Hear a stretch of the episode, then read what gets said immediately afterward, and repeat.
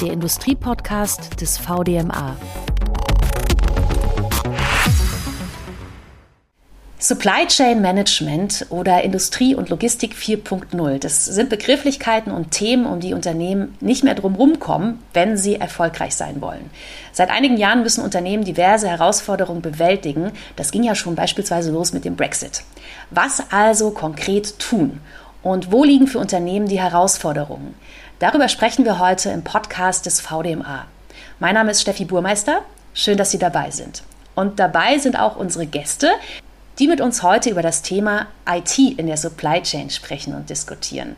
Dr. Giovanni Prestifilippo, der Geschäftsführer von PSI Logistics. Die PSI Logistics ist ein Anbieter für Logistiksoftware und entwickelt intelligente Lösungen für transparente Materialflüsse und effizientes Logistikmanagement.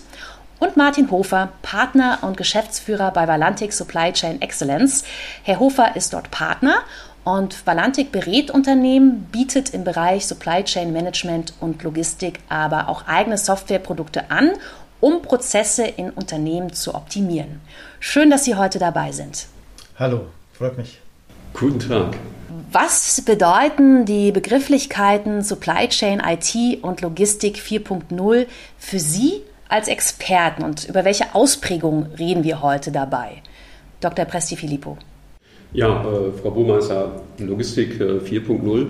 Ähm, man findet natürlich äh, verschiedene Definitionen, Erklärungen dazu. Was sicherlich mit Logistik 4.0 äh, stark verbunden ist, ist der sogenannte digitale Schatten, der digitale Zwilling, der meint, ähm, dass man mit Industrie 4.0 den kompletten Produktionsprozess von der Beschaffung ähm, über die Verteilung auf die Fertigungsmaschinen ähm, bis hin zum Versenden zum Endkunden alles digitalisiert ist und entsprechend ähm, für jeden Planer auch operativ bis hin ähm, strategisch den kompletten Materialfluss und den Auftragsprozess steuern und beeinflussen kann. Die Idee ist durchaus mit Industrie 4.0 hochautomatisiert, am besten so zu gestalten, optimale Losgröße 1 ähm, das heißt, ein Auftrag geht ein und der Auftragseingang steuert komplett den gesamten Materialbeschaffungs- und Belegungsplan auf die Maschinen. Das ist so ursprünglich so mit Logistik 4.0 genannt. Ähm, die Erweiterung Supply Chain IT ähm, beschreibt das, was ich gerade gesagt habe, äh, genauso wie die komplette Vernetzung. In der heutigen Zeit, gerade in den letzten vier Jahren, wenn man es reflektieren darf, ist Supply Chain IT stark tangiert von den doch sehr präsenten Mangelwirtschaftsprozess, der sichtbar wird, wo Supply Chain IT nochmal eine Gesamt- oder eine ganz andere Bedeutung jetzt erfährt, als es mal so vor, ich nenne es mal vor der Zeit, vor Pandemie, vor Brexit ähm, verstanden war. Herr Hofer, mit welchen Herausforderungen sind Unternehmen aus dem Maschinen- und Anlagenbau denn aktuell eigentlich konfrontiert und wie können Maschinenbauer diese Probleme bewältigen? Im Maschinenbau, denke ich, haben wir sehr häufig das Thema der Datenbasis. Maschinenbauunternehmen sind ja sehr lange am Markt. Es gibt zum Beispiel, wenn wir nur auf den Service gehen, eine große Installed Base.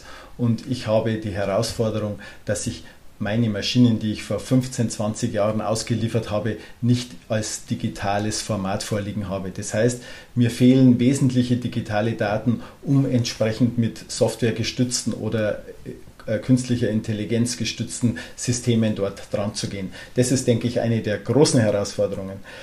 Was für für uns als Valantik sicher äh, die gute Möglichkeit bietet, wenn wir Unternehmen begleiten auf dieser digitalen Transformation ist, dass wir nicht nur in Software-Systemen denken, sondern auch sehr genau bei Prozessen und Organisationsthemen hinschauen. Und für uns geht es darum, für ein Unternehmen einen Produktivitätssprung zu erreichen und dafür alle Themen heranzuziehen, die notwendig sind. Mhm. Jetzt drehen wir es mal um.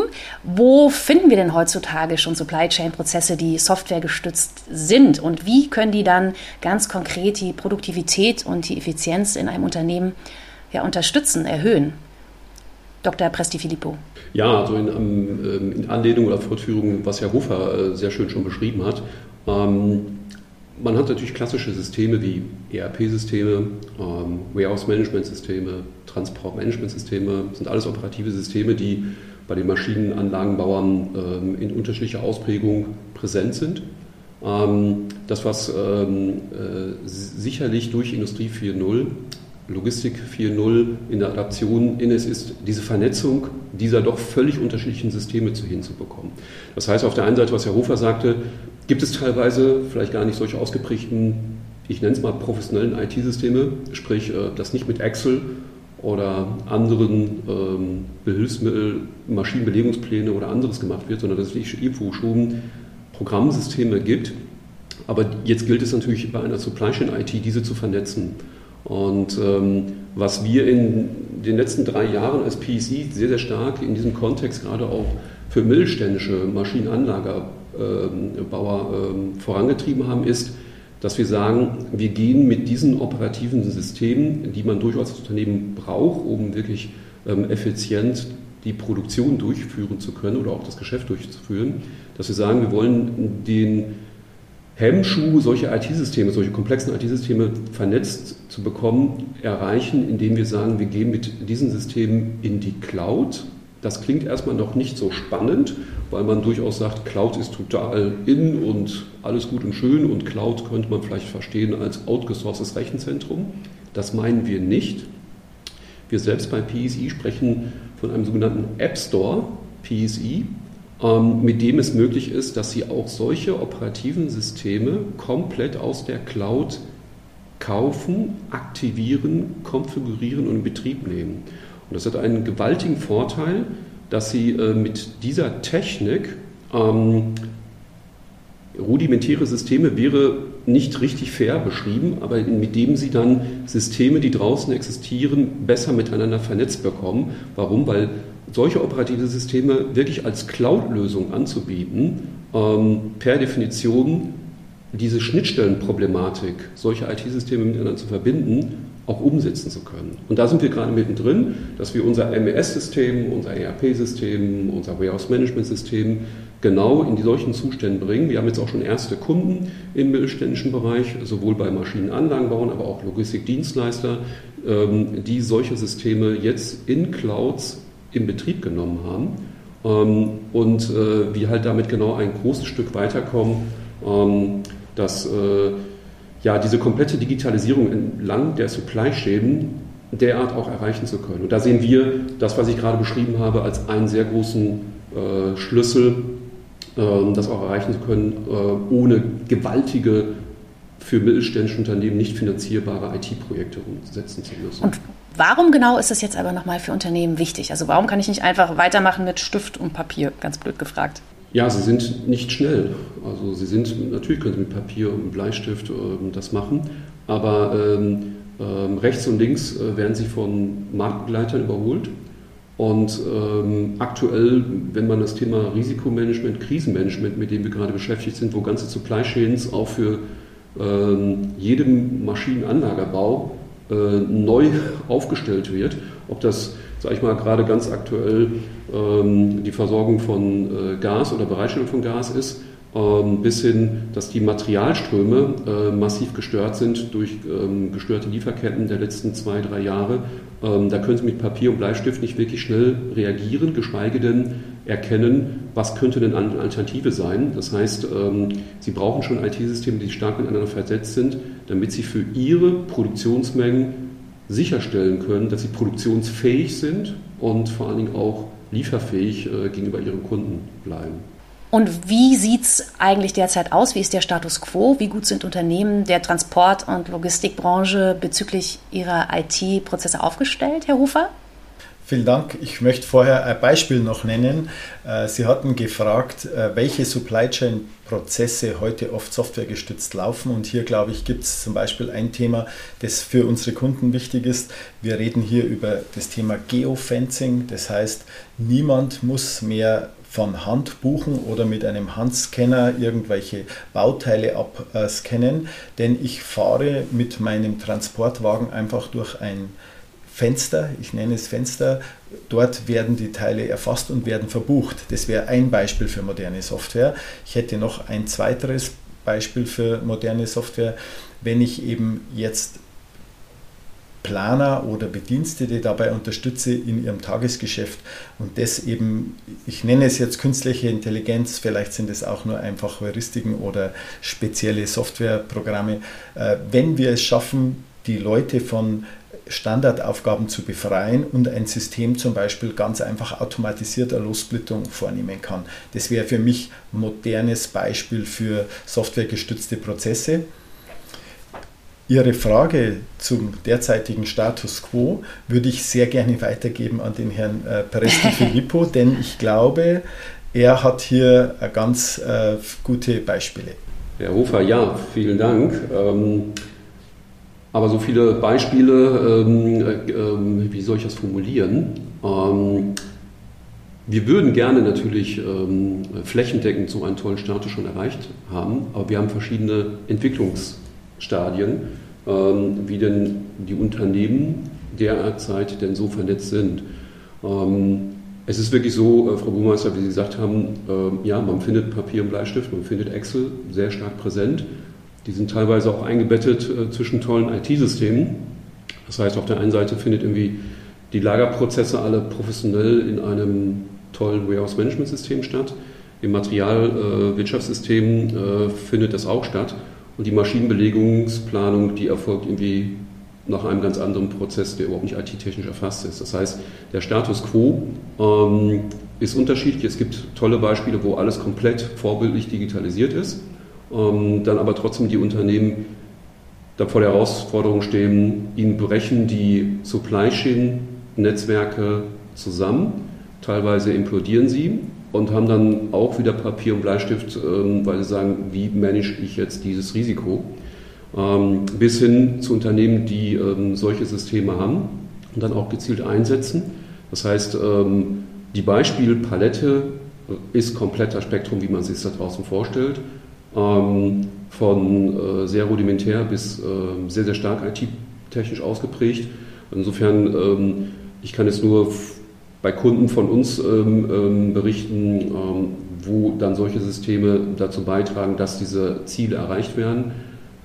Aber das Gesamtbild, wenn ich mir das erlauben darf, ähm, ähm, auszusprechen, ähm, zeigt aber, dass da noch sehr viel Arbeit äh, drin steckt. Und neben der Digitalisierung der Supply Chain kommt jetzt der neue Aspekt hinzu, wie bekommt man eigentlich Risiken gemanagt wie bekommt man die, ich nenne es mal Mangelwirtschaft, gemanagt. Das heißt, ähm, aktuell ähm, dreht sich gegebenenfalls viele Prozesse um. In einem BWL-Studium lernt man, ähm, ein Zentrallager hat den Vorteil, äh, dass man ähm, möglichst geringe Bestandskosten hat ähm, und äh, führt entsprechend ein Zentrallager, ähm, um natürlich das kostentechnisch zu vermeiden.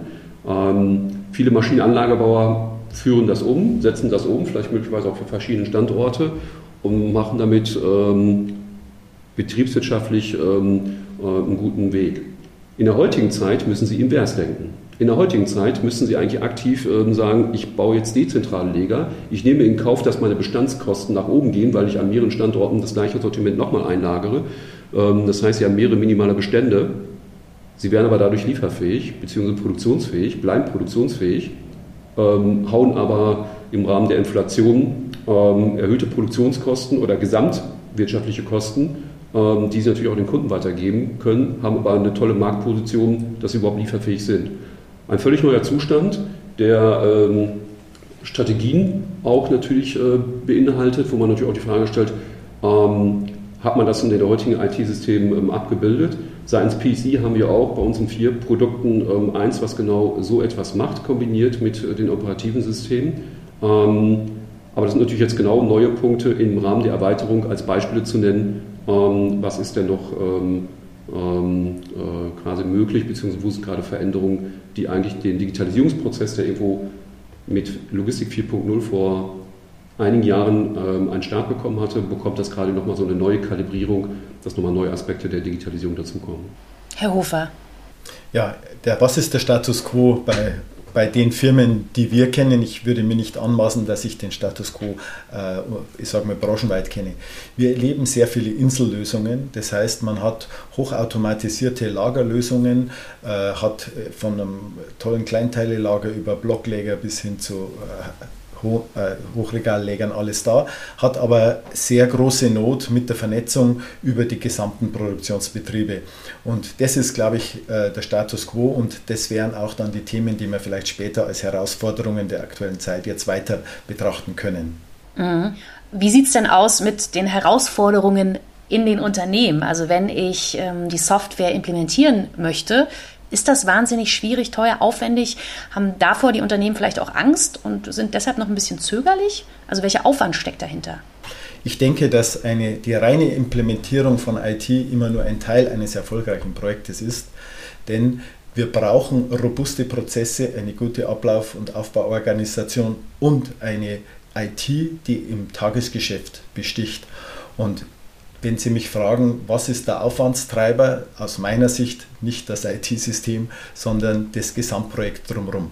Also die ganze Belegschaft muss zum Beispiel auch mitgenommen werden, ne? die Führungsetage. Gerade bei Supply Chain-Projekten, wenn es darum geht, in einem Unternehmen den kompletten Wertschöpfungsprozess zu optimieren, brauche ich alle Fachbereiche. Ich brauche Engineering, ich brauche die Vorfertigung, ich brauche Montagen und ich bin auch mit dem Vertrieb zugange. Das heißt, ich brauche absolutes Commitment aus Geschäftsführungsebene. Ansonsten sind solche Projekte zum Scheitern verurteilt, beziehungsweise das heißt, sie dauern extrem lang und sie kosten sehr viel Geld, was ihre Ausgangsfrage war. Wie unterstützt denn jetzt eigentlich der VDMA seine Mitglieder konkret? Welche Formate bieten denn hier eine Orientierungshilfe zur Umsetzung?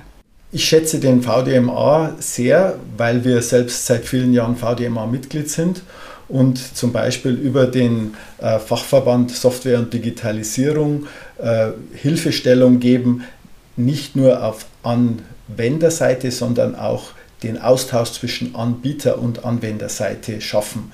Das schätze ich sehr. Dr. Presti Filippo? Ja, Frau Burmeister, ohne den VDMA geht das gar nicht. ähm, also ähm, der VDMA bietet natürlich genau den Austausch äh, jetzt für uns als PSI-Softwareanbieter. Wir sind ja auch schon seit sehr, sehr vielen Jahren ähm, aktiv im VDMA äh, präsent, ähm, dass wir natürlich ähm, die Möglichkeit haben, Best Praxis, Lösungen zu ähm, verschiedenen IT-Systemen an konkreten Beispielen im Maschinen-, Anlagenbau, Mittelstand ähm, vorstellen zu können. Das heißt, das ist natürlich ähm, die Hemmschwelle, dass Sie gerade sagten, möglicherweise der Gedanke, IT-Projekte sind teuer, können wir uns das leisten, ähm, dann natürlich mit konkreten Beispielen äh, präsentieren zu können aus der Praxis, äh, wie geht so etwas ähm, und wie lange hat so ein Projekt gedauert, gegebenenfalls ähm, dann auch schon durch die Laufzeit, als auch, äh, ich formuliere es immer häufig so, ähm, wie viel ähm, Personentage, Dienstleistungen muss der Softwareanbieter investieren, dass die Software beim Kunden läuft. Da kann man auch durchaus ableiten, wie teuer ist so ein Projekt gewesen. Und da ist natürlich über den VDMA solche, über solche Projekte zu berichten sehr dienlich, dass ähm, doch viele Mitglieder des VDMA da motiviert sind zu sagen, Mensch, das klingt ja nicht nach einem Hexenwerk. Was wir schon angesprochen haben, also Sie, Dr. Presti-Filippo, vor der Pandemie war es klassischerweise so schnelle Lieferzeiten, geringe Kosten und da hat sich jetzt eben was gedreht oder muss sich im Zweifel was drehen für Unternehmen, um weiter erfolgreich zu wirtschaften. Ist das auch der Trend, den Sie beobachten? Ja, also ähm, ich befürchte, ähm, meine persönliche Spekulation oder Erwartungshaltung ist, dass äh, wir offensichtlich äh, ein Zeitalter erreicht haben, wo globale Krisen ähm, permanent präsent sind und äh, wir mit äh, diesen Krisen auch jetzt massiv durch ähm, die Ereignisse, wenn ich das kurz reflektieren darf, ähm, Brexit war noch ein, ein, ein Zustand, der voraussichtlich äh, mit einer gewissen Distanz äh, wohlwissend auf uns zukam als Wirtschaft. Ähm, Corona, da hatten wir dann nur noch so zwei Monate Zeit, um uns darauf vorzubereiten, hatte dann aber zu doch massiven Störungen in den Betrieben geführt. Ähm, und jetzt kann man einfach nur durch die Kette fortführen. Ähm, ich glaube, jeder von uns braucht die Medien nur aufmachen, um zu sehen, was äh, die nächsten Krisen sind. Wenn es jetzt solche globalen Krisen nicht gibt, ist die große Herausforderung gerade, die eigentlich losgelöst von diesen Ereignissen der letzten drei, vier Jahre, ähm, ist die große Herausforderung auch für jedem Unternehmer, ähm, die CO2-neutrale Produktion bis hin CO2-neutralen Transporte. Allein das stellt schon eine gewaltige Umstellung äh, in vielen Prozessen ähm, auch dar.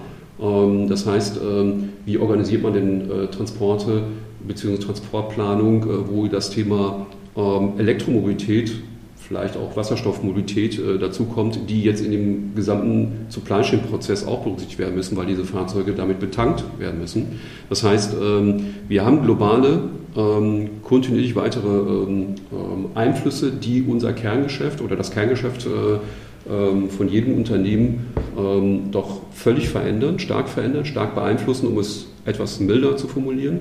Und äh, da äh, sehe ich auf jeden Fall die Empfehlung, ähm, aktiv ähm, zu prüfen, inwieweit Risikomanagement hoffentlich nicht nur mit Papier und Bleistift betrieben wird, sondern vielleicht zu prüfen, äh, was gibt es da für Lösungen. Ähm, ich denke, Herr Hofer und ähm, ich sind da sicherlich gute Partner im VDMA, die da sicherlich ähm, ähm, beratend unterstützen können.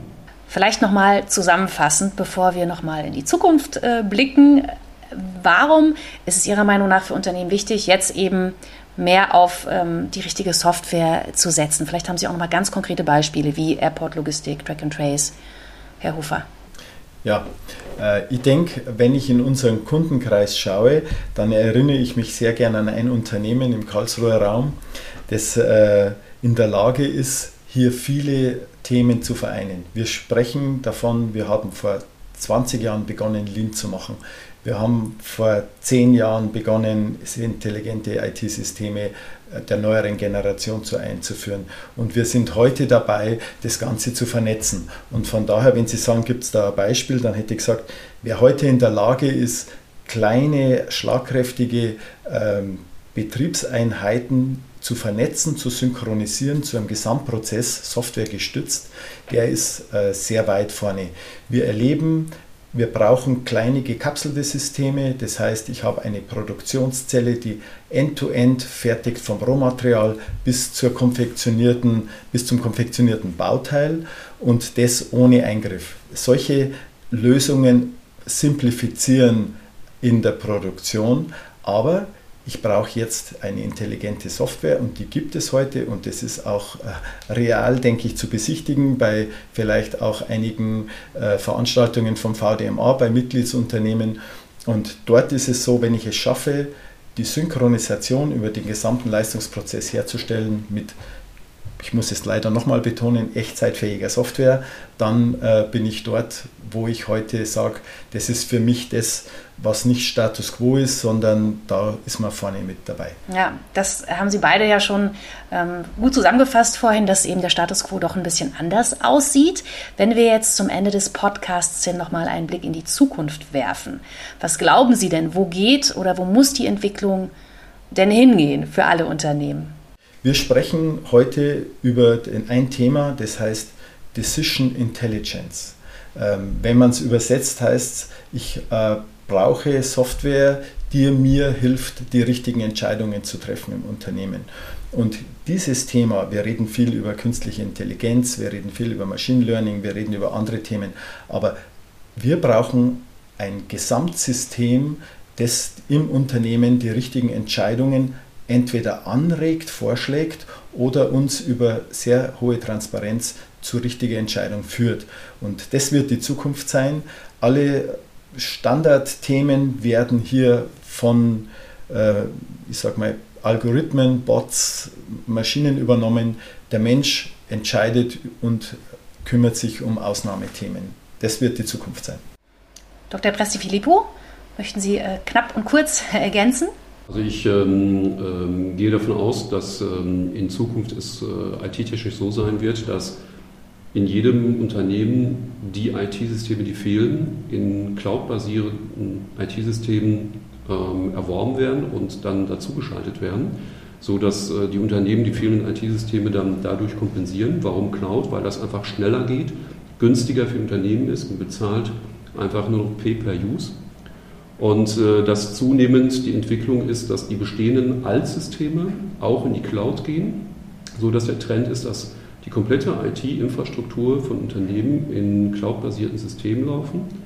Und wenn das erreicht ist, äh, wird man dann quasi per Definition den Zustand erreichen, dass diese Systeme alle wunderbar miteinander vernetzt sind und man entsprechend dann auch in den Zustand kommt, ähm, durchgehend im Sinne von Industrie 4.0, Logistik 4.0 ein durchgehendes, komplexes, zusammenhängendes System hat. Bis dahin gibt es viele verschiedene Einzellösungen.